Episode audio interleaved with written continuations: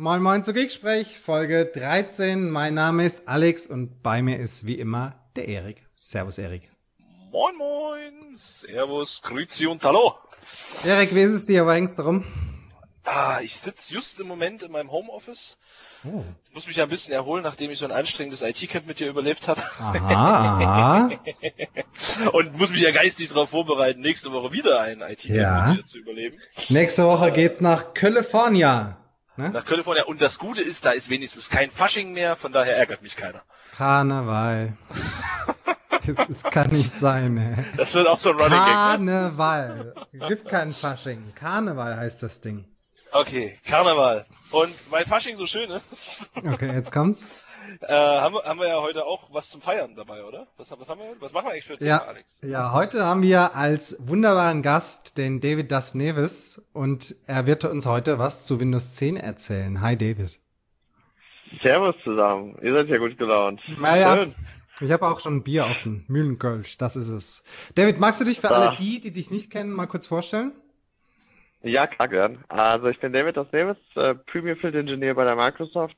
Heißt, ich bin viel bei Kunden unterwegs, proaktiv oder reaktiv, äh, für Workshops, äh, alles rund um Windows 10, Security, äh, wie migriere ich zu Windows 10, ähm, was für Randthemen habe ich, Infrastrukturthemen, äh, diese ganzen Themenbereiche. Und ein zweiter großer Block, den ich mache, ist äh, PowerShell und dann auch äh, auf PowerShell-Konferenzen unterwegs, äh, weltweit ähm, und spreche da auch äh, relativ regelmäßig. Und der David und ich, wir arbeiten quasi schon seit über einem Jahr gemeinsam in einem Team. Nur weiß das unsere, mhm. oder wissen das unsere beiden Arbeitgeber nicht. Denn äh, David ist immer, also du, hast ja die, die ganzen Starter-Workshops da gemacht, Windows 10 Starter-Workshops. Und ganz, ganz oft war es eben die Situation, dass ich dann im Nachgang bei den Kunden äh, reingekommen bin für eben eine Migration oder äh, eben was dann noch an Fragen offen geblieben ist, also irgendwelche Workshops und so weiter. Ja. Andersrum formuliert, Alex, du stalkst ihn, oder? Ja, ist richtig. Wenn du immer ja, hinterherkommst, so das ist ja. Da wusste ich immer, es ist, äh, die Arbeit ist gut gemacht worden und äh, das war dann für mich ein gemachtes Nest, wo ich mich reinsetzen konnte. Ja, so, so, so kennen wir den Alex, low-hanging fruits. Ne? So ist es. Aber David, erzähl Okay, ich stell dir das demnächst in Rechnung. Erzähl genau. doch mal, David. Äh, Windows 10 ist quasi jetzt dieses Windows 7 nur in hübscher, oder was? Ja, wenn, wenn ich das schon höre, dann äh, springe ich dir an die Gurgel. Und das nach drei also, Minuten Pod äh, Podcast, super. Ja, also das ist äh, äh, äh, aus meiner Erfahrung, äh, die ich jetzt habe von meinen ganzen Faststarts äh, für Windows 10, die ich bei meinen Kunden habe, ist nämlich genau das äh, ein großes Problem. Viele Kunden gehen an Windows 10 wirklich so ran, ja, das ist das gleiche wie Windows 7. Äh, es tut eigentlich ziemlich genau dasselbe wie vorher auch. Es sieht nur ein bisschen anders aus, eventuell ein bisschen schöner. Und wir würden das gerne deployen und zwar morgen. Äh, Gibt es irgendwelche Einwände? Und äh, man wird relativ schnell auf äh, die Themen Windows as a Service stoßen.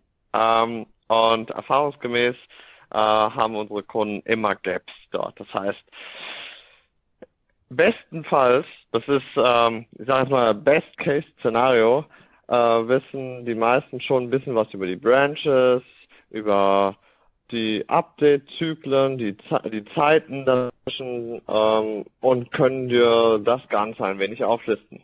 Ähm, das ist so, das, da, da freut man sich schon, wenn, wenn das schon alles vorausgesetzt ist.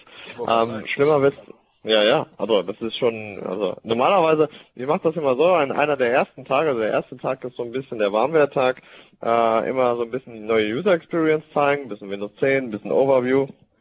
Und am zweiten Tag gibt's dann den Hammer äh, mit Windows as a Service, halber Tag bis ganzer Tag. Und dann sind die Leute schon schockiert. Ähm, Was schockiert Sie denn da also, so am meisten? Erzähl mal. Du, ja, äh, ich, ich nehme jetzt ein ganz böses Wort in den Mund. Äh, ihr, ihr dürft jetzt nicht, äh, äh, ihr wisst schon welches. Äh, äh Sag gleich SharePoint. Den, SharePoint. Na, Evergreen. Oh, Evergreen. Oh Gott. Uh, uh. Ja. Ich zeige den Evergreen-Prozess, wie man den umsetzt und äh, die ganzen Updates, die Upgrades, die jetzt wirklich nahezu im halben, halben Jahr Rhythmus platziert werden müssen und alle Themen, die da dran kommen.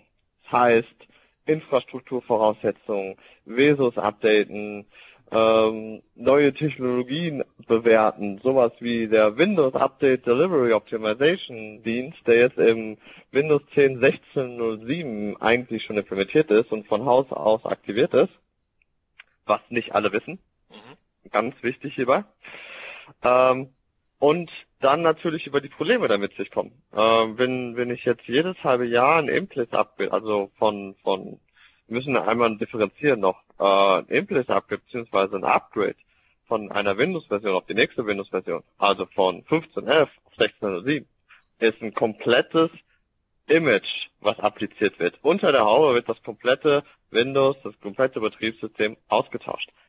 Zusätzlich habe ich das Thema mit den Updates. Das heißt, jeden Monat kommen meine kumulativen Updates wo ich nicht mehr sagen kann, nicht mehr identifizieren kann, hey, ich möchte jetzt gerne nur diese 17 Updates von den 35 haben, weil ich der Meinung bin, dass diese 17 die sind, die wir brauchen, sondern ich werde jetzt immer dazu gezwungen, alle 35 zu installieren.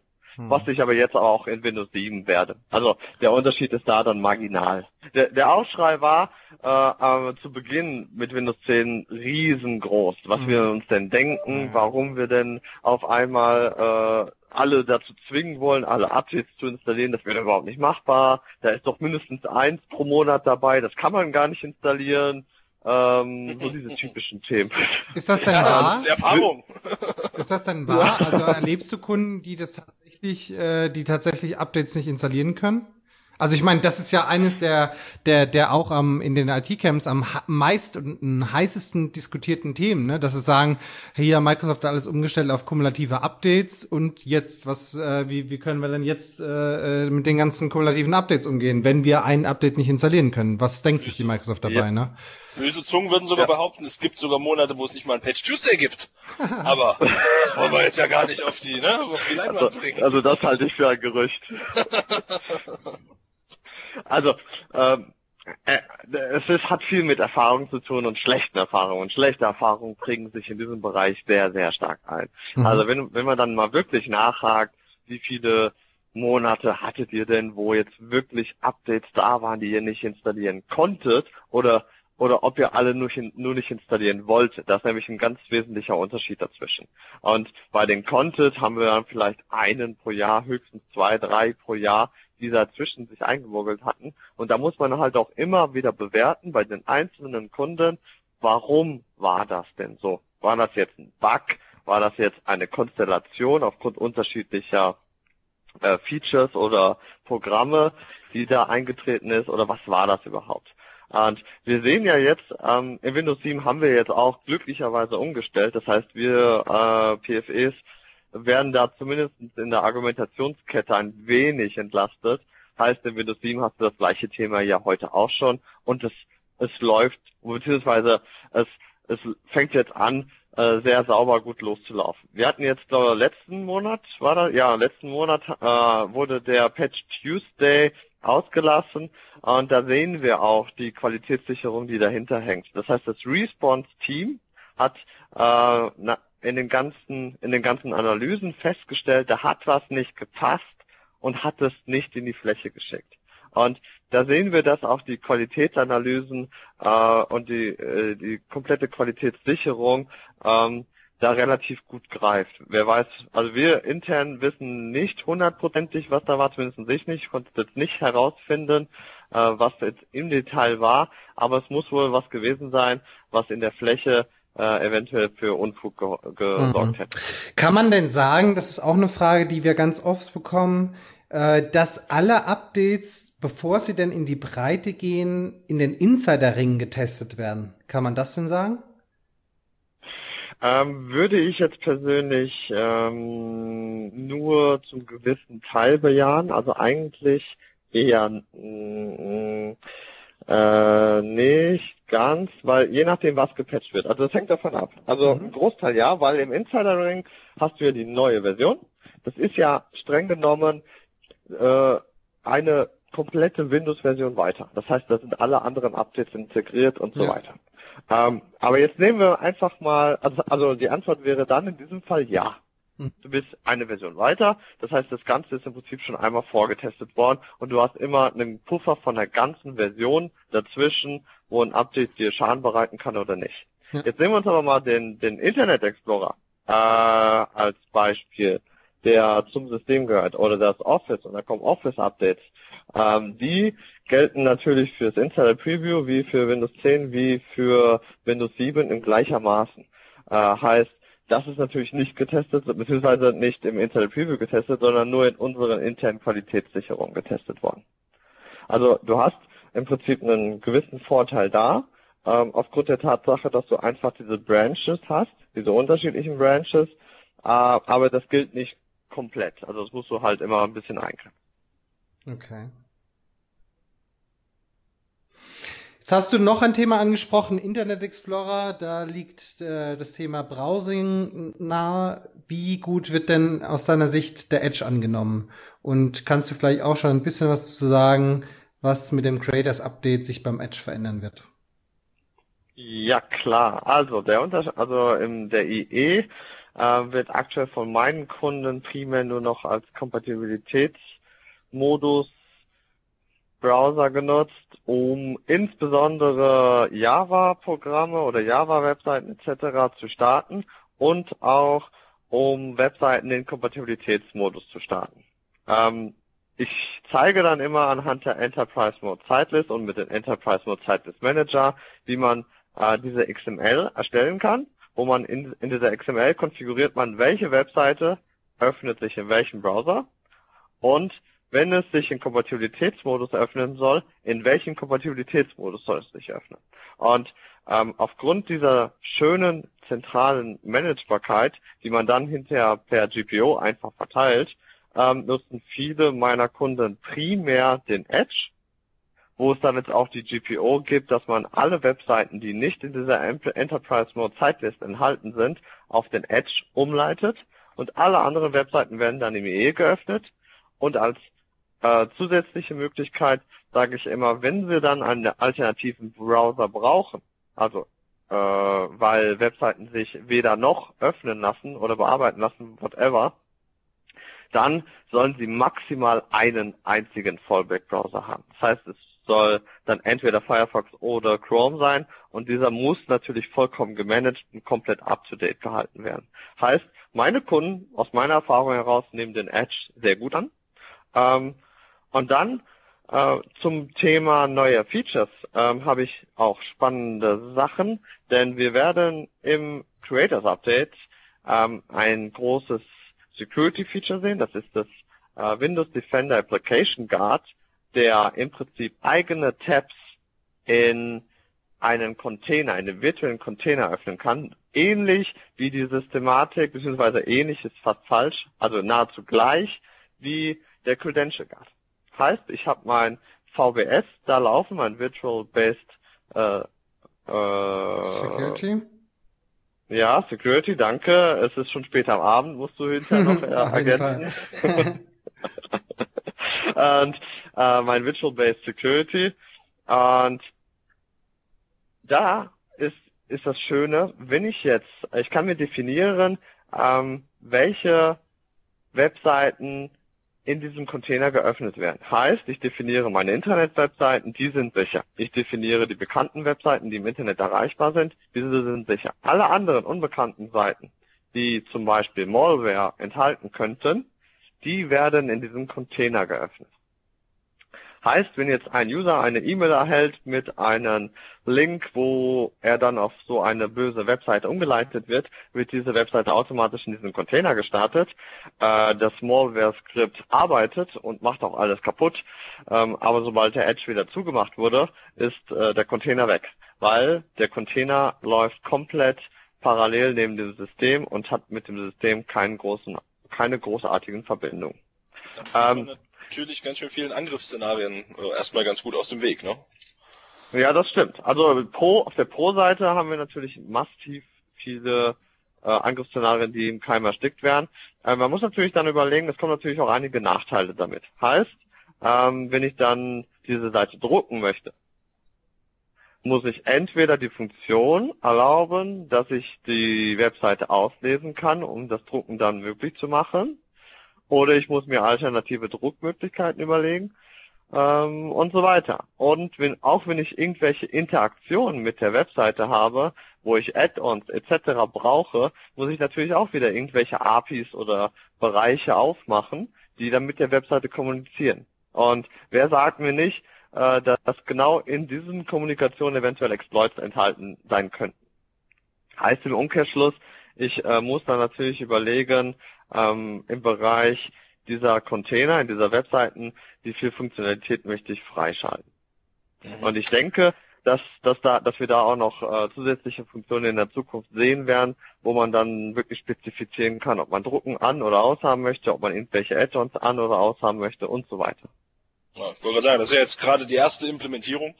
Na, da können wir eigentlich ja. alle ganz froh sein, dass es überhaupt gibt und dass es funktioniert, unsere ersten Erfahrungen damit sammeln und dann schauen wir mal, äh, wo der Zug noch hinführt. Äh, wir haben es ja schon gehört, alles halbe Jahr neue Releases. Jetzt hast du aber auch ja. gesagt, und das ist auch das, was wir bei unseren Kunden ganz viel sehen, ähm, es gibt trotzdem noch genügend Applikationen, die einen Internet Explorer brauchen. Ne? Und äh, gerade so die beliebten alten Intranet-Applikationen und was du schon gesagt hast, die Java-Geschichten und alles, was irgendwelche lustigen ActiveX-Steuerelemente aufruft. Äh, hm. Ne, äh, guter alter Internet Explorer. Wie, wie ist es denn da? Äh, ich glaube, da kursieren ja auch mehr Gerüchte als Wahrheiten um das Thema. Ähm, also ich selbst habe ja. mal einen Foliensatz gesehen, wo drin stand, der Enterprise Mode Zeitlist Manager ist nur bis 2020 supported ähm, was ja dann quasi bedeuten würde, ne, dann, dann fällt das ja irgendwann raus und dann gibt's Kunden, die sagen, ja, wenn Windows 7 mal nicht mehr supported ist, dann schaffen die auch den IE ab und so weiter. Also was ist da, was ist da so die weitere Vorgehensweise? Ja, das ist ein ganz spannendes Thema. Da war ich persönlich auf den Product Manager hingegangen. Also was heißt, er ist mittlerweile kein Product Manager. Also ich habe persönlich mit dem Michael Niehaus äh, die Frage gestellt, äh, weil ich wirklich Kunden habe, die über, halte ich fest, 1000 Java-Applikationen haben, die über den EE laufen. Ja, äh, wenn du de, wenn ich wenn ich wenn ich wenn ich diesem Kunden erzählen würde in Ansatz, es besteht die Möglichkeit, dass der IE irgendwann abgeschafft wird, dann versuchen die einfach nur sich eine Alternative zu suchen, anstatt äh, eine Migration in die Wege zu leiten. Äh, die Aussage ist ganz simpel. Der IE bleibt so lange bestehen, wie er, wie unsere Kunden ihn brauchen. Wenn wir über die, auf die LTSB-Version schauen, die aktuelle LTSB ist die 1607, die hat 10 Jahre Support, inklusive den Expanded Support. Die hat den EE drinne. Heißt, auf gut Deutsch, bis 2026 sind wir auf jeden Fall erstmal gewappnet. Natürlich, also so, so, hatte ich es damals argumentiert, natürlich sind die Kollegen motiviert daran, den EE abzulesen. Insbesondere die Edge-Kollegen.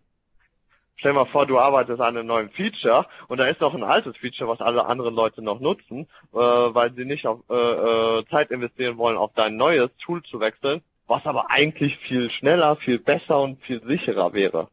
Mhm. Und ähm, zum Thema Sicherheit ähm, habe ich auch äh, einige interessante Infos äh, im Bereich Edge, denn viele kennen ich sag mal, die Sicherheiten unter der Haube gar nicht. Sowas wie äh, CI, die Code Integrity, arbeitet beim Edge unter der Haube.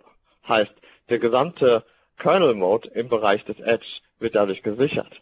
Wir haben Features wie äh, Return Flow Guard oder äh, Control Flow Guard, die da mitarbeiten und auch noch viele weitere, ähm, die man, wenn man sie sich mal im Detail anschauen würde, sehr, sehr, sehr technisch sind, ähm, die aber in, draußen im Feld gar nicht bekannt sind. Das heißt, äh, mit dem, der Edge positioniert sich als Browser, der der sicherste Browser werden will und meiner Meinung nach ist, ähm, und der für modernes Web gedacht ist. Heißt, Seiten auf HTML5 basiert, CSS3 und JavaScript-basierte Webseiten. Da positioniert er sich und da liefert er auch ziemlich, ziemlich gute Resultate ab. Also Appell an alle, die noch alte Java-Applikationen oder sonst irgendwas betreiben, kümmert euch endlich um eure Web-Applikation. oh, ja, vor, oh ja. Ich habe vor fünf Jahren mal ein, ein Client-Konzept geschrieben, da ging es auch um Kunden, die hatten, ich weiß gar nicht, ich glaube 180 Web-Applikationen, die waren damals zum IE11 war glaube ich gerade IE10, IE11 Zeit irgendwo so in der Drehe. Ähm, da waren die gerade IE7 freigegeben. Und da habe ich dann damals gesagt, ihr solltet etwas Gas geben. Das könnte sein, dass IE7 ne, nicht mehr ganz so lange der Renner ist. Äh, heute ja. muss man dann sagen, guckt euch mal Edge an und fangt mal an, was ordentliches zu entwickeln. Lass uns noch mal ganz kurz... Ganz, also. Lass mich kurz einmal einhaken, Erik. Ja, gerne, äh, da ist ein ganz wichtiges Thema, um, um, um unsere Zuhörer mal ein bisschen aufmerksam drauf zu machen. Ähm, in allen Umgebungen, wo ich nämlich Java-Applikationen finde, sehe ich immer folgendes Bild. Und du kannst mich jetzt gerne unterbrechen, ob es bei dir anders aussieht, aber ich wette, dass es eh nicht aussieht. Von Java Version 1.4 bis 1.8 ist in der Regel alles vertreten. In, in unendlich faltiger Ausführung. Und ähm, ganz wichtiger Hinweis, Java 1.7 ist seit Mitte letzten Jahres nicht mehr supported und auch nicht mehr security fähig. Heißt, ihr solltet updaten. Oder umbauen. Ja. Nee, aber da hast du absolut recht. Ja, aber das ist ja auch eine, eine der Riesendiskussionen ne, bei Kunden so. Wenn du irgendwie ein ne, Java-Update ansprichst, dann ja, nee, das geht nicht. Also wir haben da die Software, die braucht das und wir haben da die und mhm. die braucht unbedingt das und das läuft extra schon auf getrennten Terminal-Servern, weil die sich sonst nicht vertragen und oh, da kannst du dir manchmal die schaurigsten Stories anhören. Ne? Ist, ja. Da bin ich ganz auf, auf, ja, das stimmt. Auf Terminal-Server ist ja noch wenigstens einigerweise Enterprise-ready. Oft sehe ich auch Pakete, die ihr eigenes Java mitbringen und dann lokal laufen. Und dann hat man irgendwie sieben, sieben oder acht Programme auf den Rechnern und sieben oder acht mal Java auf dem Rechner. Genau. Äh, da graust es mir, wenn ich da nachfragen will. das ist richtig, ja. Lass uns mal ganz okay. kurz zu diesem Windows as a Service Thema zurückkommen. Ne? Also wir haben ja jetzt, denke ich, glaube, es ist jedem klar. Also was ich ja genial finde, ist, dass Microsoft konsequent Namen ändert. Ne, also noch ja. vor, vor, letztes Jahr haben wir noch von äh, Updates und Upgrades gesprochen. Jetzt sprechen wir von Quality Updates und Feature Updates. Ich bin mal gespannt, ja. wie es dann ab April aussieht. Da heißt es dann vermutlich Sonne und Mond oder so. Ich weiß es nicht. Ähm, was bedeutet denn tatsächlich Windows as a Service? Also A ist das klar, die Aktualisierung des Windows 10, Einspielung von Patchen. Du hast schon gesagt, ne, da wird das Betriebssystem unten draus ähm, getauscht. Aber wenn ich das so höre, dann ist das ja auch was, was meine, was meine Arbeit A meiner Enduser beeinflusst und ja auch B die Arbeit meiner IT beeinflusst. Also ich habe Kunden, die sind ganz stark darauf ausgerichtet, auf einen Patch Tuesday zum Beispiel. Ne, also bei denen richtet sich der ganze Monatsablauf nach einem Patch Tuesday. Ähm, oder nach bestimmten Release-Zyklen von anderen Softwaren, wo dann gibt's dann, keine Ahnung, alle zwei Jahre ein großes Patch-Fenster oder ähnliches. Ähm, das sind ja Sachen, die, die muss ich ja jetzt theoretisch ändern in meiner IT-Administration, weil ich jetzt irgendwie ein bisschen anderen Flow brauche. Äh, und ich muss auch meinen Nutzern irgendwie beibringen, hey, hier passiert jetzt ab und zu vielleicht auch ein bisschen mehr auf deinem Rechner als nur ein bisschen Windows-Update. Wie, wie ist da deine Erfahrung und was ist da auch deine Empfehlung, um damit umzugehen? Ja, da sind wir schon an dem richtigen Thema angelangt. Ähm, gut, dann fangen wir mal an. Also erstmal ist es wichtig, ähm, als Enterprise-Kunde, als Enterprise-Consumer, äh, Customer unbedingt zu verstehen, ähm, was sich hinter Windows as a Service verbirgt. Heißt, ich muss erkennen, es ist ein, ein Wechsel von einem typischen Waterfall-Model auf ein agiles Model. Heißt, wir tun genau das Gleiche, was wir in der Softwareentwicklung schon seit vor über sieben, acht, neun, zehn Jahren getan haben. Man wechselt in agile Softwareentwicklung. Das Gleiche machen wir für Windows auch. Warum? Denn wir wollen neue Features relativ zeitnah rausbringen. Das heißt, wir wollen ähm, auf den Markt relativ schnell reagieren können. Das war einfach nicht möglich in der Vergangenheit. Was heißt relativ schnell reagieren? Wollen wir mehr verkaufen? Nicht zwingend. Bei den Reaktionen geht es oft um Security-Themen.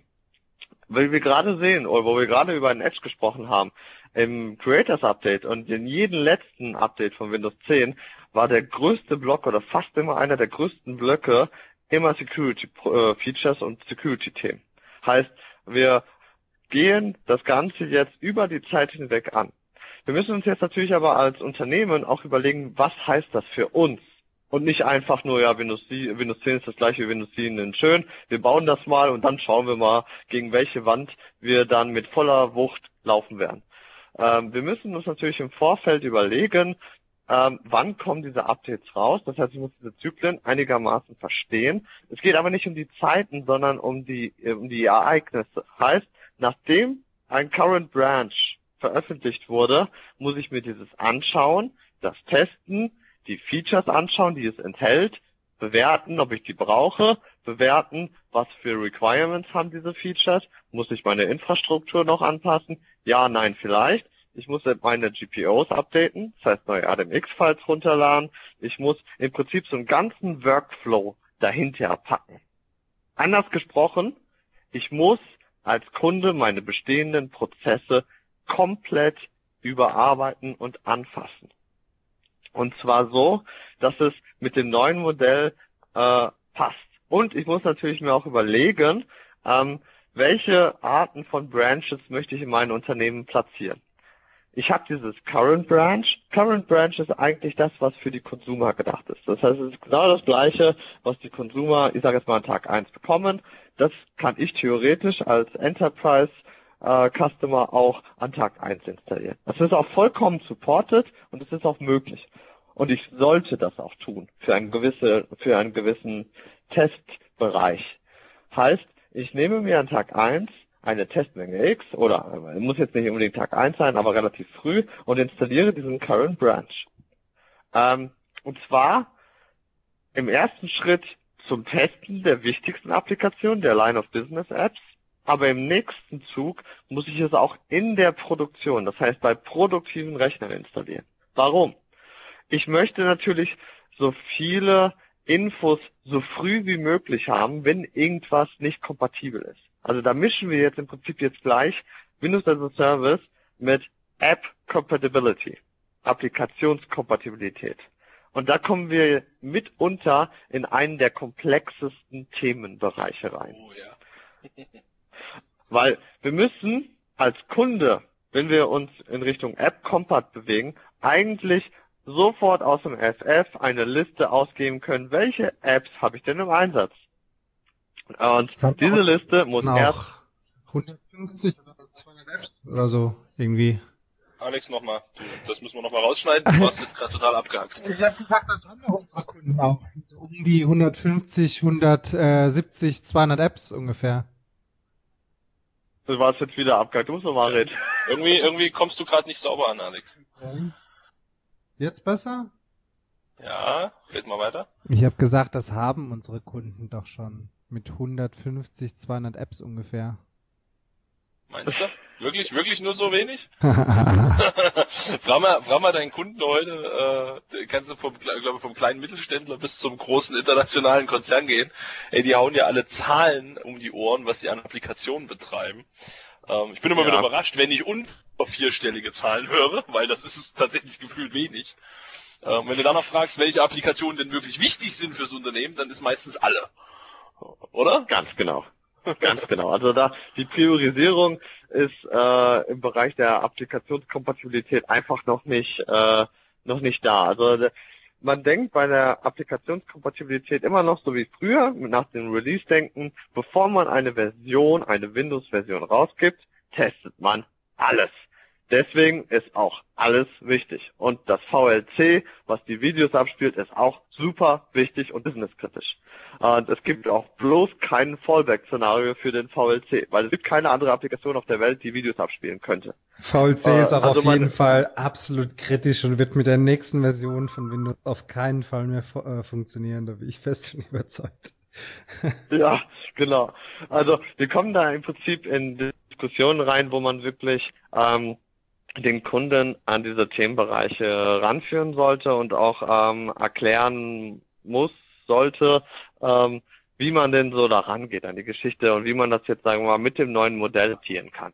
Heißt, ähm, ich mache das so ähnlich wie in der Security, das nehme ich immer als Argument oder oft. Ähm, in der Security nehme ich, installiere ich auch nicht alles. Ich nutze auch nicht jedes Feature, was die Security mir hergibt und äh, und macht es auf Kosten meiner Nutzer, auf Kosten meines Budgets, ähm, auf Kosten von Feature-Einschränkungen oder was auch immer. Ich überlege im Bereich der Security immer einen Kosten-Nutzen und auch überhaupt einen ähm, Aufwands-Nutzen und auch Gefahrenspotenzial äh, heißt, ähm, ich bewerte anhand von gewissen, gewissen Kriterien, was muss ich denn wirklich alles sicherstellen.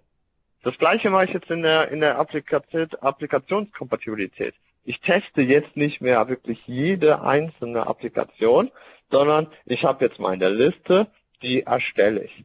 In dieser Liste steht erstmal drin, wie heißt die Applikation und wer ist verantwortlich für die Applikation. Dann muss ich mir überlegen, okay, wie wichtig ist diese Applikation? Ist das eine Line of Business App? Oh, schwieriger Begriff. Line of Business App. Woran erkenne ich, dass es eine Line of Business App ist? Ähm, es gibt unterschiedliche Kriterien. Es ist die Applikation, die mein Business, die meine Firma am Leben hält, tagtäglich. Ähm, oft habe ich die Diskussion, nur so um, äh, um ein Beispiel zu bringen, dass Office eine Line of Business App ist. Also wenn mein Outlook heute nicht geht, auf meinen Maschinen, dann kann ich zumachen. Dann verliere ich am Tag 20 Millionen.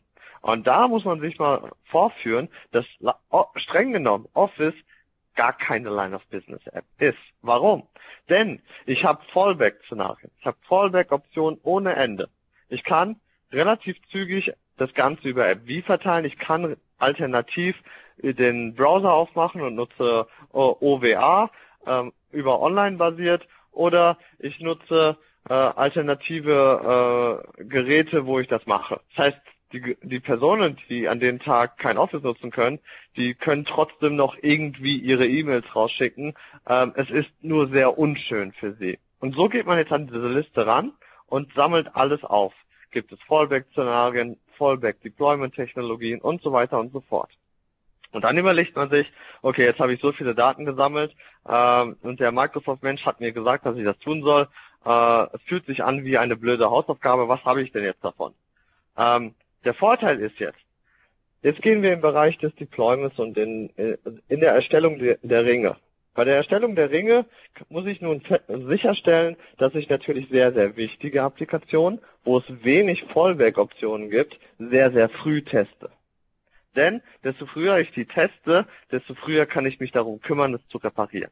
Wenn ich es erst ganz am Ende irgendwann deploye, ohne vorher irgendwas an Infos oder Tests eingesammelt zu haben und ich stelle fest, ich kann nicht deployen, habe ich ein Problem.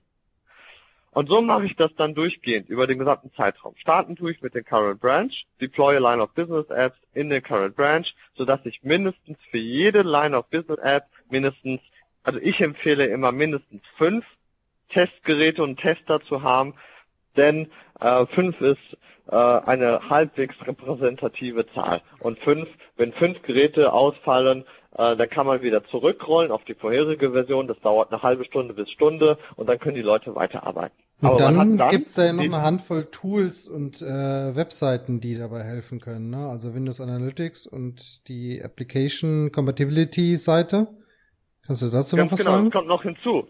Genau, das kommt noch hinzu. Das heißt, äh, selbst wenn wir das Ganze reaktiv aufbauen, ähm, also die Ringe ordentlich definieren und mit von dem Schlimmsten ausgehen, ähm, dann haben wir immer noch die Möglichkeit, jetzt auf neue Tools zu sehen und zu schauen. Äh, zwei, die, die ich immer sehr interessant finde ähm, und auch sehr empfehlenswert finde, ist einmal die Setup.exe von dem Image selber.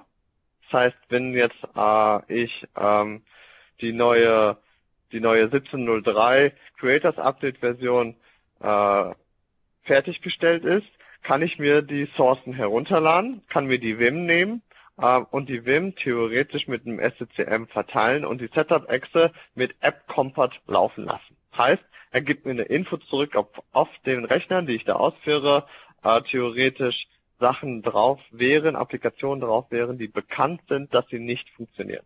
Das zweite, noch viel bessere Tool ist, ja, jetzt kommt wieder die Geschichte mit dem Namen, Erik.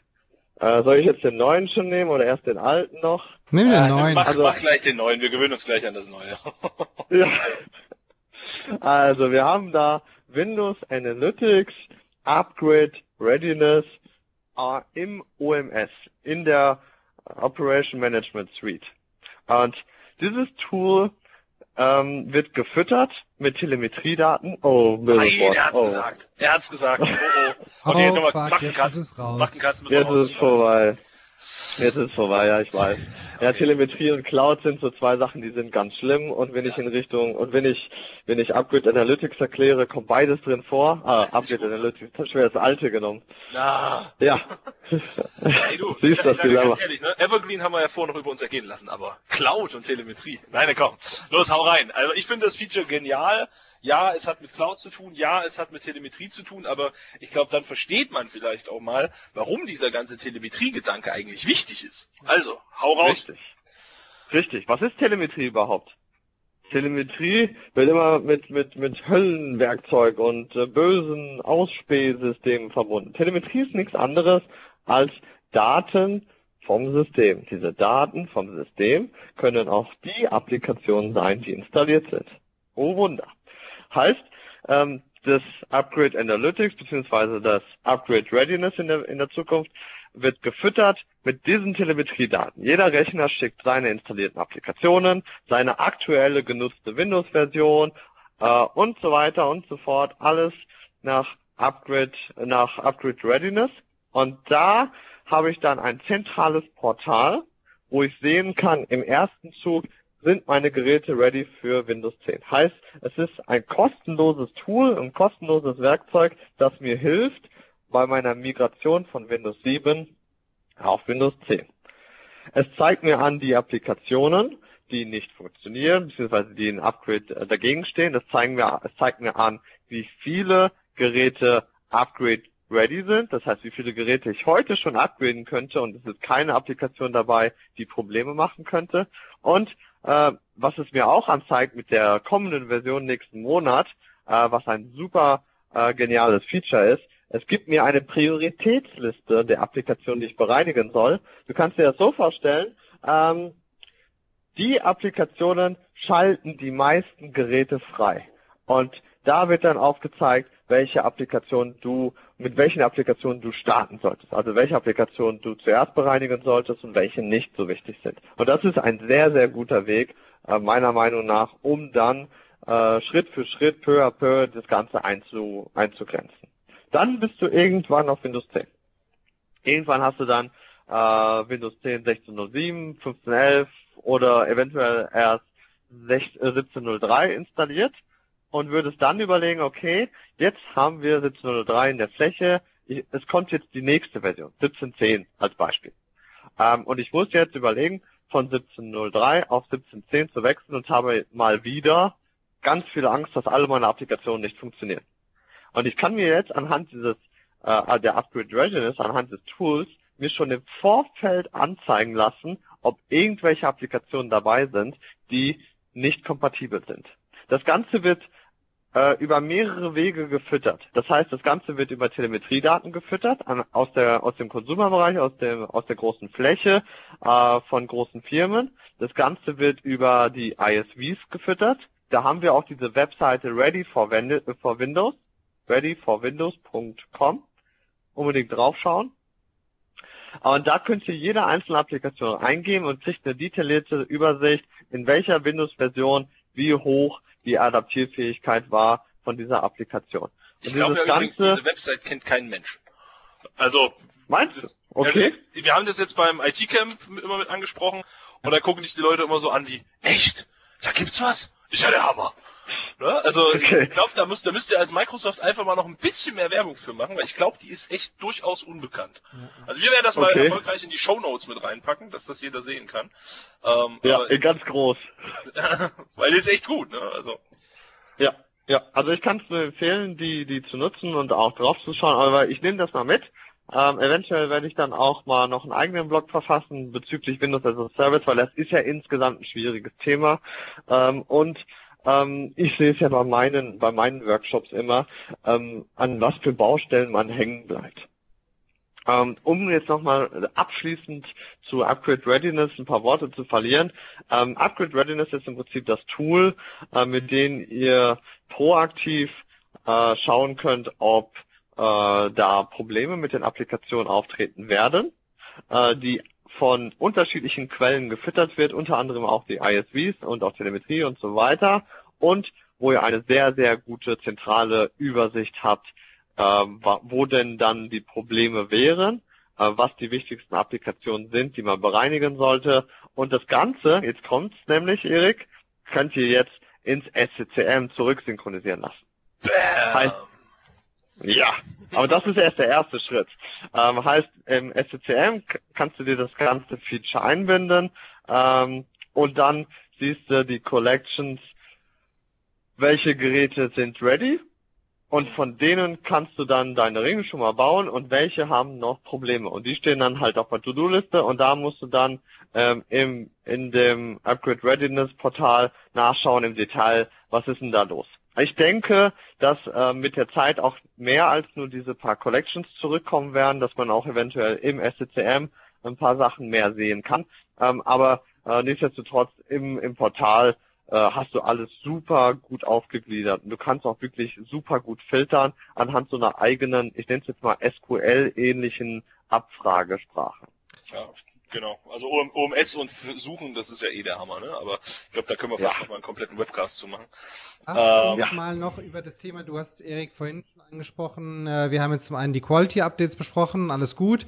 Äh, Jetzt würde ich gerne auch nochmal über die Feature-Updates sprechen. Äh, Da ist es ja so, das ist ja quasi das, was man sagt, das ist von In-Place-Upgrade zu, also von, von Windows 10 Version zu Windows 10 Version, ne? Und äh, da hat sich ja auch jetzt einiges geändert. Gerade die vor ein paar Tagen kam von Donner äh, da für die Insider-Jungs die Information, dass eben die nächste Version im Insider-Ring über diese Unified Update-Plattform mit einem Differential Update passieren wird. Ja, total genial. Also eine super gute Nachricht, auf die wir eigentlich alle schon gewartet haben und auch schon mehrfach darauf gedrängt haben, seit 15.07 übrigens. Ähm, ist, äh, ja, das Problem ist mit, den- mit den Upgrades ist, es es sind dann so zwischen 3,5 bis 3,8 Gigabyte, die da über die Leitung kommen. Und äh, für die Kollegen draußen, die auch alle im Insider Preview sind, ja, wir haben zwar immer Insider Preview, aber wenn dann wirklich jetzt äh, jede Woche äh, das gesamte System anfängt, da immer 4 Gigabyte runterzuladen, kann das bei den einen oder anderen schon zum Thema werden. Und im Enterprise-Umfeld sowieso. Das heißt, als Enter meine Enterprise-Customer, die ich habe, alle aufs Dach gesprungen. Als ich gesagt habe, ja, du hast 20.000 Geräte äh, und du musst jedes Jahr 20.000 mal 3,6 Gigabyte herunterladen und deployen und äh, du hast dafür nur einen gewissen Zeitrahmen, ähm, da schütteln schon sehr viele mit dem Kopf. Ähm, und beim Insider Preview hat man jetzt aktuell folgende, äh, dieses Unified Update-Technologie eingebaut, die im Prinzip nur noch die Deltas verteilt. Das heißt, es werden nur noch die Deltas heruntergeladen. Wo wir bei den Deltas sind, ähm, sollten wir auf jeden Fall auch ein paar Worte für die Express-Updates verlieren. Heißt, wir haben momentan ein ganz großes Thema bei den Updates. Kumulative Updates bringen den Nachteil mit sich, dass sie mit der Zeit gemütlich, aber sicher anwachsen. Oh ja. Momentan, ihr, ihr könnt mich korrigieren, irgendwas über ein Gigabyte teilweise in der Gegend laufen wir.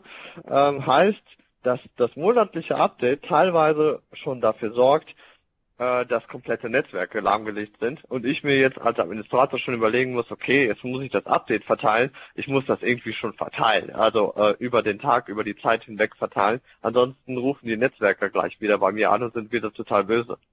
Richtig.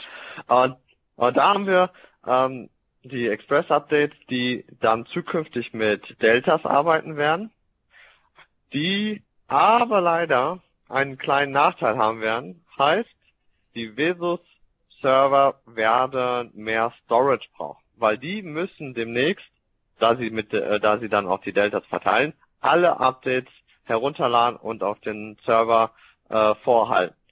Heißt, dass teilweise aus 20 Gigabyte äh, Pl- Platz oder, oder Update Storage ganz schnell 100 werden können. Bam. Sprich, be bevor ihr, bevor ihr anfängt, das Ganze ähm, äh, wild und mutig zu aktivieren, solltet ihr schon sicherstellen, äh, dass auf den Veso-Server natürlich äh, genug Speicherplatz zur Verfügung Das ist ohnehin ein sehr guter Hinweis allgemein. Also ich glaube, viele, gerade viele äh, auch Update-Infrastrukturen und bleiben wir mal beim klassischen Vesus, gibt ja dann noch SCCM, Drittanbieter-Tools und so weiter. Aber gerade viele Vesus-Infrastrukturen sind ja, glaube ich, auch so historisch gewachsen und da, die fasst man ja nur ungern an. Ne? Also das äh, Und ich glaube, wenn die so vor fünf Jahren geplant wurden oder vor, vor zehn Jahren vielleicht im schlechtesten Fall und im allerschlechtesten Fall auch auf Windows Server 2003 laufen, dann macht schon mal einen Haken, genau. dann wird's gar nichts mit Windows 10. Ähm, aber ne, wenn ich jetzt mal so vor fünf Jahren mir irgendwie Gedanken gemacht habe über äh, über Updates und habe mir da meine Vesus-Umgebung geplant, das ist also Stand heute nicht unbedingt automatisch ready für die Zukunft. Ne? Also gerade was die Größe der Maschine angeht. Ne? Der neue Werbeslogan bei Microsoft ja. für Vesus lautet: Tausche Speicherplatz für Netzwerkbandbreite. genau. ähm, das heißt also auch da muss man so ein bisschen seine seine Konzepte überlegen. Ähm, ne, wie, wie man, wie man so ein Vesus aufbaut, vielleicht auch ja. wie man Vesus in seinen Infrastrukturen verteilt und wo man die hinpackt. Ja. Das ist natürlich auch, wenn ich wieder weniger verteile. Ganz viele Kunden haben mit, mit Windows 10, die relativ zeitnah mit Windows 10 angefangen haben, angefangen, überall Vesus hinzustellen. So in dem Gedanken, oh mein Gott, oder überall Distribution Points oder was auch immer, da kommen ja dann die riesen kumulative Updates, die, die 40 Gigabyte groß werden. Das war ja so die utopische Vorstellung. Ähm, ja. Und die muss ich alle verteilen können, also brauche ich überall Verteilungspunkte oder Vesus oder was auch immer. Ähm, mhm. Jetzt kommt ihr plötzlich mit Express-Updates und sagt, naja, ist jetzt nicht mehr so ganz so schlimm, brauchst halt nur Speicherplatz und Speicherplatz kostet ja nichts. Äh, ja. ne? Also da muss man, glaube ich, tatsächlich auch Appell an alle, die zuhören, äh, mal so ein bisschen das ganze Update-Thema überdenken. Und eine Frage, die ich jetzt mal so ganz dezent ja. in den Raum stelle, ähm, ist es denn überhaupt noch zeitgemäß, einen Vesus zu benutzen? Oder sollte man vielleicht doch mal auf Windows Update switchen? Also ich habe eine Uni, die das machen, die einfach sagen, hey, wir Aha. haben eine 10 Gigabit Anbindung, was brauche ich denn in Vesus? Äh, ja, aber so allgemein, wir reden immer von Mobility und ganz viel, ne? also irgendwie alle sollen unterwegs sein, alle sollen mobil arbeiten können und auf der anderen Seite machen wir uns riesen Gedanken, wie wir denn dann die Clients zurück ins Heim holen, damit sie ihre Updates vom Vesus ziehen. Ja, das, das ist eine interessante Frage übrigens. Ähm, ich glaube, dass du in einigen Unternehmen jetzt als Ketzer bezeichnet werden würdest. Ja, auf jeden Fall, auf jeden Fall. ähm, ich glaube, da, da gehen wir so, äh, also wie du schon sagtest, da gehen wir so ein bisschen im Bereich Enterprise Mobility. Das ist ja das, was, was jetzt aktuell stark gewachsen ist und was wir insbesondere jetzt in, in Amerika immer schon so zwei, drei Jahre im Voraus schon sehen, wie es sich verhält. Und wenn wir jetzt uns mal die Unternehmen anschauen und einfach mal nur sehen, wie viele Notebooks gewachsen sind, also wie, viel, wie, wie die Anzahl der Notebooks gewachsen ist in den letzten fünf bis sieben Jahren. Da werdet ihr relativ schnell feststellen, dass fast alle Unternehmen langsam sich aber, langsam aber sicher so sich Richtung, ich sag mal, 80, 90, wenn nicht sogar 100 Prozent Notebooks äh, ver, verhalten. Und, ähm, und also die Frage ist eigentlich relativ also ist jetzt nicht pauschal beantwortbar, aber es hängt halt vom Kunden ab. Ähm, was machst du eigentlich mit dem Vesus und mit dem SCCM, beziehungsweise dem SCCM und dem Vesus dahinter? Du möchtest Kontrolle haben. Komplette Kontrolle, was kommt wann. Hast du mehr Kontrolle mit SCCM und Vesus als über Windows Update und oder Windows Update for Business? Da nochmal ganz schnell der Beisatz, Windows Update und Windows Update for Business ist im Prinzip das gleiche, ist der Windows Update Agent auf dem Gerät. Nur bei For Business ist er über GPOs konfiguriert, welche Version er wann herunterladen soll und welche und, und äh, wann er die Updates herunterladen soll. Und da muss man sagen, der, die Einstellung der GPOs im Windows Update for Business sind schon nicht schlecht. Also du kannst schon konfigurieren das Ganze und auch wirklich ähm, steuern, wo was wann wie ungefähr runtergeladen wird. Aber ungefähr trifft da das richtige Wort. Denn wenn du wirklich reine Kontrolle haben willst, brauchst du wirklich den Vesus und den SCCM. Was kannst du im Vesus und dem SCCM machen, ist einfach, wenn du, wenn du nicht willst, dass irgendwas irgendwie verteilt wird, dann schickst du es einfach nicht raus. Und dann kommt es auch nicht auf den Geräten an, sofern sie richtig konfiguriert sind. Äh, also du kannst mit dem mit dem mit dem Vesus und mit dem SCCM Stand heute doch noch etwas mehr, ich sag mal, kontrollieren und steuern. Ähm, aber das ist mm, ist, die Frage ist dann auch wieder, ist es notwendig? Brauchen wir das? Also brauchen wir wirklich die zentrale Verteilung und die zentrale Steuerung auf alle Geräte? Insbesondere wenn es wirklich so ist, dass die Geräte die ganze Zeit unterwegs sind, dass sie die, eh die ganze Zeit WLAN haben, dass sie eventuell die ganze Zeit zu Hause arbeiten. Ähm, ich habe schon Kunden gehabt, die hatten, die, den habe ich wirklich vorgeschlagen und auch empfohlen, das halb-halb zu machen. Da waren ungefähr 2000, 3000 Geräte draußen, heißt äh, Öffn äh, äh, Außendienstmitarbeiter, äh, Heimarbeitsplätze und so weiter. Und die andere Hälfte war komplett im Haus zentral gesteuert. Und da war wirklich die Empfehlung, warum erlaubst du deinen Geräten draußen nicht einfach die Updates über Windows Update zu ziehen? Und du konfigurierst sie dann am besten noch mit Windows Update for Business. Denn das Problem war, die mussten immer ins VPN gehen, um Applikationen und um Updates zu bekommen. Und dreimal darfst du raten, was mit den VPN-Servern passiert, wenn du ein Update laufen lässt darüber. In der Anzahl. Ja. Da kommt große Freude auf. da kommt große Freude auf. Und ähm, da war die Adressierung mit den Themen, dass wir das Ganze einfach wirklich äh, über den hauseigenen Service gemacht haben. Also die Frage ist gut. Ich denke, es wird sich auch immer und mehr in diese Richtung bewegen, aber es wird auch immer noch Unternehmen geben, die alles wirklich komplett managen wollen und die es auch müssen. Weil es heißt, ja, gibt, gibt ja durchaus auch Begründungen dafür und auch, auch, auch, auch ne, wichtige Gründe, äh, das zu tun. Weil man will ja natürlich nicht alles irgendwo in der Welt rumhängen lassen. Ich bin halt so ein Freund dieser, was du vorhin, du hast ja so schön im Microsoft-Slogan gesagt, eine Enterprise Mobility. Ähm, mhm. Mal einfach von dem Gedanken, dass ich bin ja ein erfolgreicher Windows-Phone-Nutzer noch, solange es noch welche gibt, mein Herz. Nein, aber tatsächlich, also wer, geht denn heute beim, beim iPhone hin und sagt den Leuten, wann sie abzudaten haben oder ob sie eine App aktualisieren dürfen oder ähnliches? Na, da ist ja. man auch in den meisten Bereichen schon deutlich offener. Was ich immer ganz cool finde, sind dann diese Mails von der internen IT, so ein Tag nach dem äh, iOS-Update.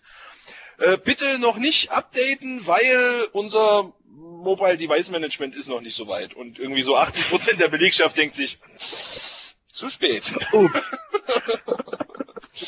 ja, Aber, das kenne ich. Erik, hast du mir nicht die Woche geschrieben, sorry, mein Handy war defekt, musste komplett neu installieren? Die Klappe.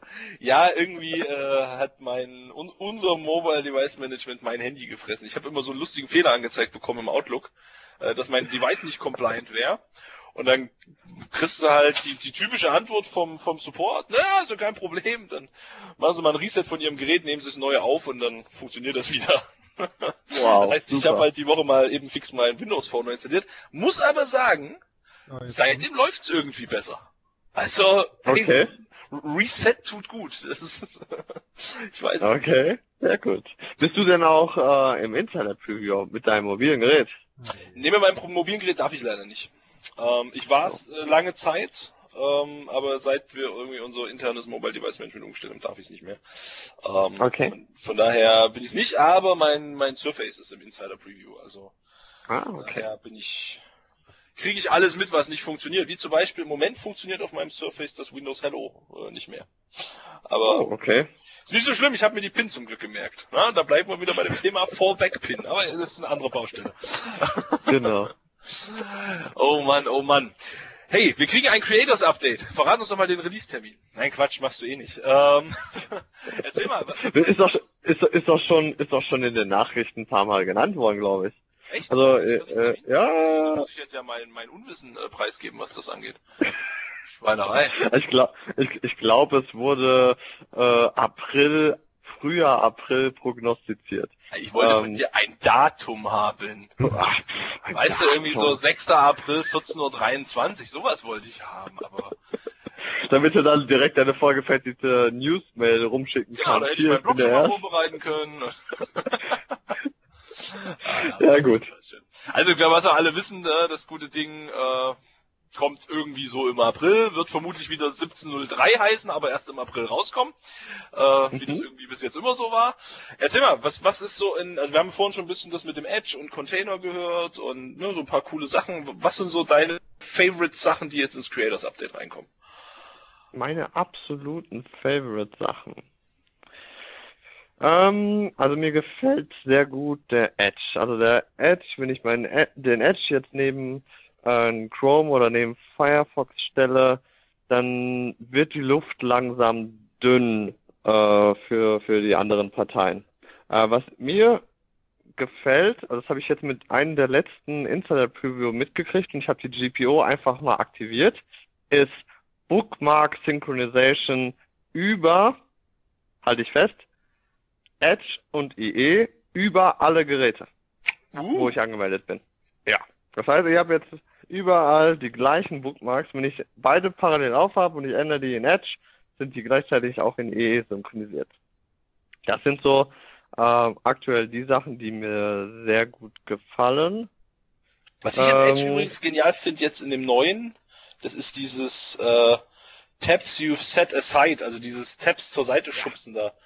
Das finde ich. Ja, genau, das ist, du willst gar nicht wissen, wie das bei mir aussieht mittlerweile schon. Also ich nutze das wirklich frequentiv. Also für die, für, für die Personen, die jetzt noch nicht eine Insider Preview installiert haben, ähm, es ist ja so, dass man im Laufe des Tages sich so mehrere Tabs öffnet, insbesondere für einen Themenbereich. Wenn ich zum Beispiel auf Amazon irgendwas suche, dann suche ich auch gleichzeitig die Reviews dafür raus, technische Reviews, ich schnapp mir irgendwelche YouTube-Videos und so weiter. Ähm, und das Ganze möchte ich jetzt aber an die Seite schieben, weil ich möchte jetzt irgendein anderes Thema bearbeiten, weil der böse Erik hat mich angerufen und hat, mich hat mir irgendeine Frage gestellt. Ähm, dann drücke ich einfach auf Set Aside und diese ganzen, mein ganzer Bereich, meine ganzen geöffneten Tabs werden links in so eine Art Container reingeschoben. Ich kann unendlich viele Container drinne haben, unendlich viele Tabs sind dann da drinne äh, und ich sehe auch, wann ich das gemacht habe. Also ob ich es gestern gemacht habe oder vor drei Wochen. Also ich habe hier Sachen drin schon vor drei Wochen, also kannst du dir ungefähr vorstellen, wie das hier ungefähr aussieht. und äh, wenn ich dann wieder meine Umgebung wieder brauche, dann gehe ich einfach rein und sage Restore Tabs. Und der baut mir die kompletten wieder rein. Ich kann auch sogar Tabs oder Tab-Kombinationen mergen. Das heißt, ich drücke einfach zweimal auf Restore Tabs, also erst auf die einen, dann auf die anderen, dann habe ich beide sichtbar, dann schiebe ich alle wieder nach links und dann sind alle links wieder weg. Also eine sehr, sehr gutes Feature, ähm, was ich wirklich sehr frequentiv nutze, äh, um einfach äh, schnell immer wieder meine Arbeitsumgebung da zu haben das finde ich auch unendlich genial, weil ich bin ne, so community-mäßig auf zwei, drei Blogs unterwegs und dann bist du so, wenn du deinen Feedreader offen hast, dann machst du dir halt 20, 30 Artikel auf, die du dann so im Laufe der Woche mal lesen willst. Und dann kommt genau. der Punkt, wo irgendjemand dir sagt, du musst jetzt mal dein Notebook neu starten. Und das ist halt immer dieser genau. Verzweiflungsmoment. Verdammt, ich habe zehn Sachen noch nicht gelesen. Und dann habe ich mir bisher in den alten Browsern, und äh, ich muss ja zugeben, ich bin tatsächlich ja noch Internet Explorer User gewesen, ähm, okay bin aber mittlerweile voll auf Edge umgestiegen, also von daher alles schön. Äh, hab mir dann immer äh, die Dinger als, als Lesezeichen abgelegt. Aber das ist halt, also ganz ehrlich, bei, bei 20 oder so, also da blickst du ja irgendwann auch nicht mehr durch, was du dir irgendwo als Lesezeichen hingepackt hast. Und äh, je nach Browser geht das auch mal besser und mal schlechter, dir irgendwie Lesezeichen zu erstellen. Und ne, also mal so eben fix Tabs zur Seite weitermachen, das, das ging halt nicht. Ja. Und das finde ich, ey, boah, ja, da, da gebe ich dir recht, das finde ich gut, ja. Ja, Ansonsten ja, bist du, also, bist du Virtual Reality und Gaming Freund, weil das ist ja auch so ein bisschen das Thema. Also mal abgesehen von den ganzen Kreativgedöns, alles 3D. Äh, also ich bin Fan, ich bin Fan davon. Ich muss aber gestehen, dass ich persönlich keine VR-Brille habe, weil äh, die, die HoloLens taugt mir viel, viel besser. Mhm. Ähm, äh, ich warte jetzt nur verzweifelt, bis irgendwann ein Release wird, wann denn endlich mal eine Consumer-Version rauskommt. Wir hoffen ja hoffentlich auf dieses Jahr, aber zieht sich etwas hin. Ähm, leider nicht, aber du darfst gerne deine, deine Erfahrungen teilen hierzu. Äh, du, ich Hast bin da, ich, nee, leider auch nicht. Also ich habe auch kein, äh, keine Virtual Reality Brille. Virtual Reality Brille. Das ist auch so ein geiles Wort. Deswegen nennt man das ja. immer VR, damit man so aussprechen kann. Ne? Ähm, genau. Nee, bin, bin ich leider auch nicht, aber ich habe das immer ganz äh, interessiert verfolgt, wie sich so von Insider Release zu Insider Release äh, dieses Settings-Menü geändert hat und dann mal Gaming und mhm. VR separat war und dann wieder zusammen. Und ich dachte, so, Mensch, was passiert da alles? Ne? ähm, ja ich bin da ganz gespannt. Ich bin, bin halt Xbox-Spieler, ne? Von daher bin ja. ich jetzt so auf Gaming. Ah, auf, dem, auf dem PC ah. selbst interessiert mich jetzt erstmal noch nicht. Ähm, aber natürlich auf der Xbox, ja, wenn das dann da so landet, ja, könnte schon okay. interessant werden. Könnte schon interessant werden. Also, ansonsten bin ich, habe ich in der letzten äh, Version auch so ein bisschen der, der Fable für Security so ein bisschen gewonnen. Also ich arbeite mich da jetzt auch in das eine oder andere Security-Thema ein. Und das ist auch sehr spannend übrigens, was da halt alles reinkommt. Das Problem beim Bereich Security ist halt, das ist halt alles unsichtbar. Oder es gibt halt irgendwo zentrale Portale, äh, die das Ganze nutzen und, äh, und brauchen, verbrauchen, wie auch immer. Ähm, aber was sichtbar ist, was ich euch auch mal empfehlen kann, mal einen Blick reinzuwerfen, ist der neue Windows Defender Security Center. Ja, das ist, heißt, das ist gut. Ja, hast die ganzen äh, Sachen, die zum Bereich Windows Defender da reinkommen, auf einen Blick. Windows Defender wird übrigens auch so eine Art ähm, Framework, also so eine Art äh, Namenskonvention.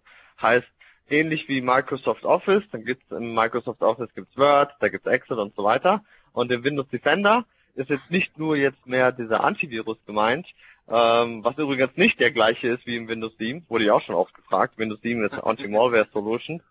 Äh, Windows Defender, Windows 10 ist Windows ist äh, System Center Endpoint Protection, falls da äh, noch Klärungsbedarf ist.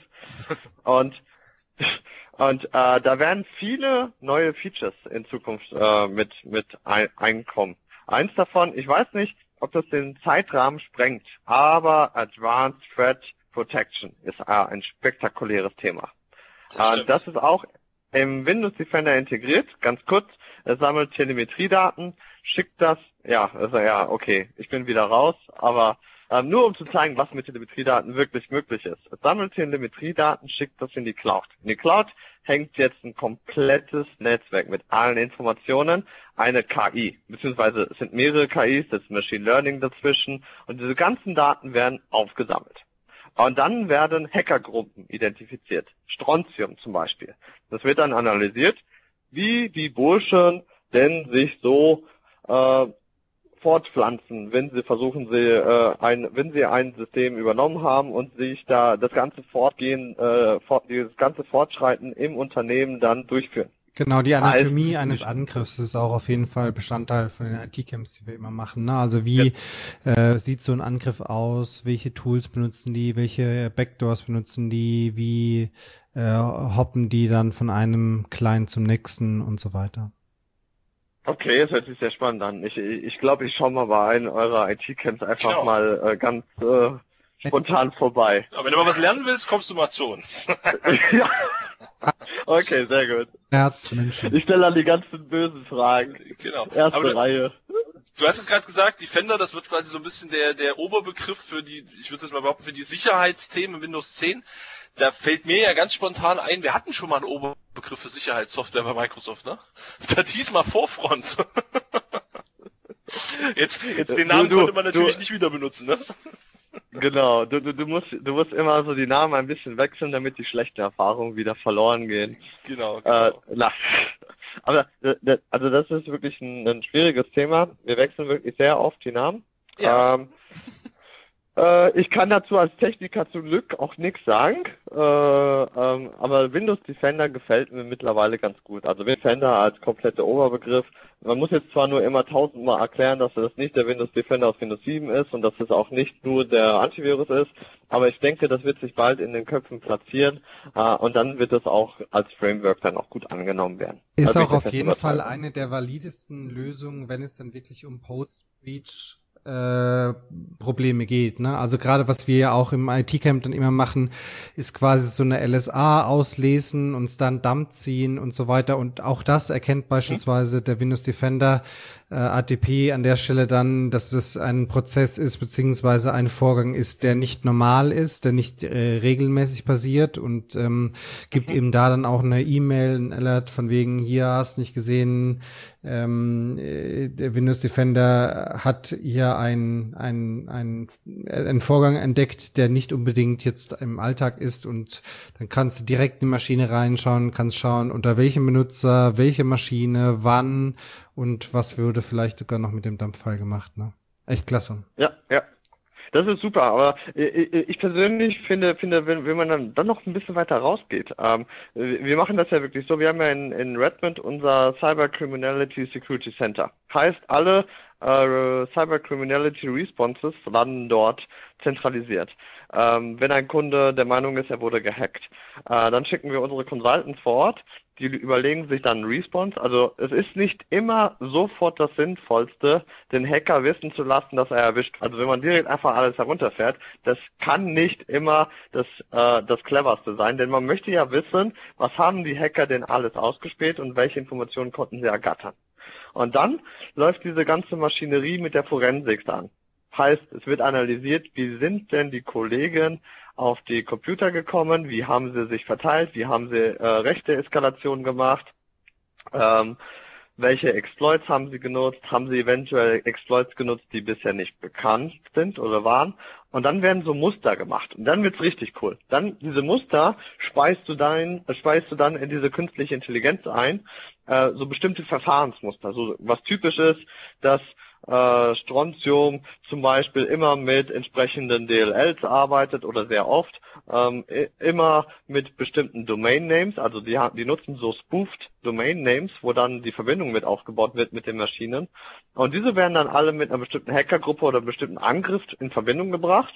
Und die, die, der Alert geht sofort, sofort hoch, wenn halt irgendwas Auffälliges da ist. Und dieses Auffällige kann auch heuristisch sein. Heißt, es ist jetzt nicht zwingend etwas, was auffällig ist, aber es sind von, von dem Strontium waren das jetzt drei von sieben Vorgängen, die da ähnlich sind. Also ist die Wahrscheinlichkeit, dass das irgendwas Gefährliches ist, relativ hoch. Und anhand dieser Muster findet er dann irgendwie, äh, findet er dann heraus, ähm, ob es böse ist oder nicht und kann dir sogar den Angriffstyp und die Angriffsgruppe nennen. Heißt, wenn bei dir die rote Lampe angeht, also wenn der ATP ein Alert wirft, dann habt ihr wirklich was zu tun. Das ist ja auch. ja, mhm. richtig. Und und ich finde also dieses The dieser Themenbereich, ich habe mich da äh, auch jetzt deutlich tiefer einge eingelesen und eingearbeitet, ist super spannend. In der Zukunft, also mit dem Creators Update, kommt nämlich das Feature, dass Kernel äh, Aktivitäten gelockt werden. Das heißt, Kernel Exploits werden in der Zukunft äh, über den ATP abgefangen werden und wenn ich von einer App, also von einer P-ID, von einem Prozess in einen anderen Prozess irgendwelche Manipulationen durchführe, was ich ja, was ich ja ganz oft in Angriffstechniken drinne habe, dann wird das jetzt auch demnächst abgefangen im Creators Update. Also wir sehen im Creators Update kommt nicht nur das, was man als User sieht, sondern die Release Notes Liste, äh, wenn man die sich mal durchlesen würde, die würde ewig lang sein. Das ist ein gutes Schlusswort. David, vielen, vielen Dank, dass du bei uns warst. Hat super viel Spaß gemacht. Sehr Wir haben sehr viel wieder mitgenommen und äh, würden uns auch auf jeden Fall freuen, wenn du vielleicht dann auch nach dem Creators Update nochmal kommst und wir dann über diese Features nochmal gemeinsam sprechen können. Sehr gerne. Ich war sehr gern bei, ich war sehr gern bei euch. In diesem Sinne, schönen Abend Vielen und Dank. bis zum nächsten Mal. Genau, alle Zuhörer, ähm, äh, unterstützt uns gerne, kommentiert uns, gibt uns Feedback, bewertet uns bei iTunes. Das hilft uns im Moment sehr viel.